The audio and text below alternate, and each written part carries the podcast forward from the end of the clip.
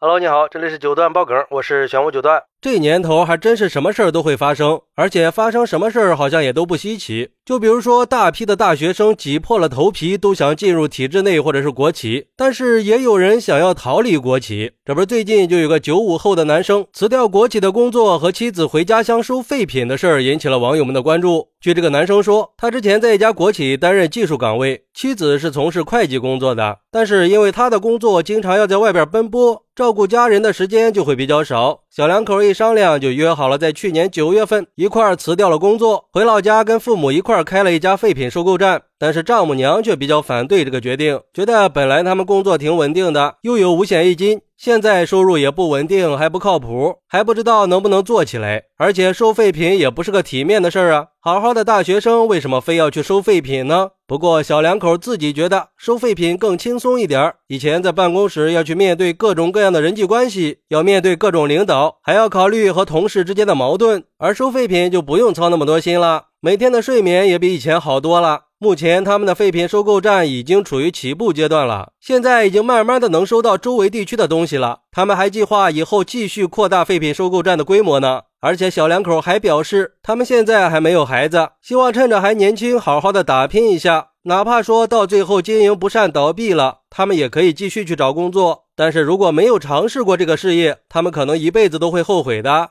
嗨，其实这样没什么吧。还是应该尊重小两口的选择嘛，只要不迷失方向，他们自己开心就好了。而对于这个事儿，有网友认为又想骗我辞职去收废品，但是我觉得这只是一种面对社会竞争压力，最后逃避问题的表现，没有什么实际意义。这种负面思想有什么可宣扬的呀？那寒窗苦读十几年，不就是为了找一个体面的工作吗？国企可是铁饭碗呀，很多人挤破了脑袋都想进，可是他们居然辞职去收废品，那当初为什么要去上大学呢？直接初中上完去收废品不就行了吗？干嘛还要去浪费国家的教育资源呢？这不是在亵渎学历的价值吗？还有网友认为，工作不分高低贵贱，不管是科研人员还是环卫工人，都应该被同等的尊重。不管是什么行业都无所谓，只要合理合法的赚钱，都是体面的。而且每个人的选择也应该被尊重。孔乙己的长衫能脱下来也是好事啊。我们的生活就应该往前看，不断的尝试，不断的创新。这两个年轻人就给我们传递了一种积极的心态，就算是在面对挑战和困难的时候，也要勇于尝试和拼搏，让自己的人生不会留下遗憾。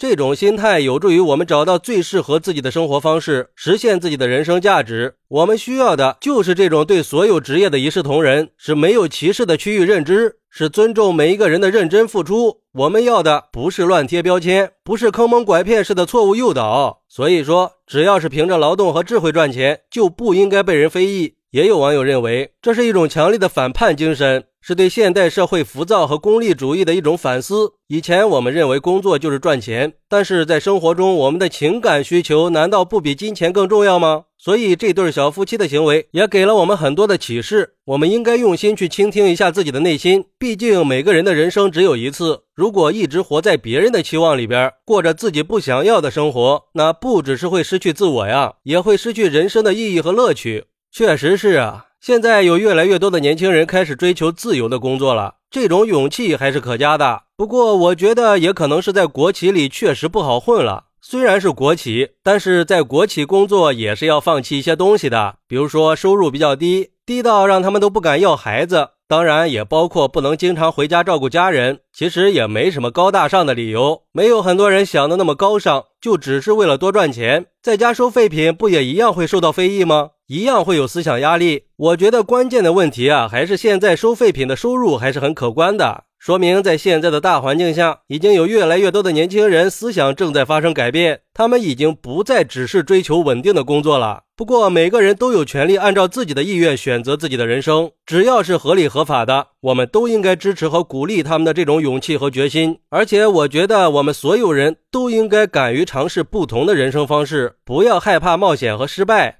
毕竟，不同的人都会有适合自己的生活方式，不存在哪种生活方式就比另一种要更好。只要适合自己，那就是最好的。好，那如果给你两种工作选择，一个是听起来高大上、体面、轻松，但是收入低的工作；一个是比较累、没有固定的上班时间，但是收入很高的工作，你会怎么选呢？快来评论区分享一下吧！我在评论区等你。喜欢我的朋友可以点个关注，加个订阅，送个月票。拜拜。